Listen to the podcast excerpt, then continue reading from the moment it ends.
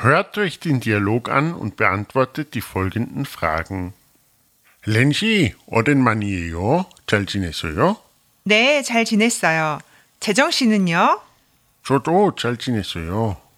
저는 친구들이랑 스키 타러 스위스에 갔어요. 그래요? 어땠어요? 너무 재미있었어요. 스위스도 예쁘고 날씨도 아주 좋았어요. 렌시는 어떻게 지냈어요? 저도 여행 가고 싶었어요. 그런데 그냥 아무것도 안 하고 집에 있었어요. 다음에 친구를 만나러 스페인에 가고 싶어요.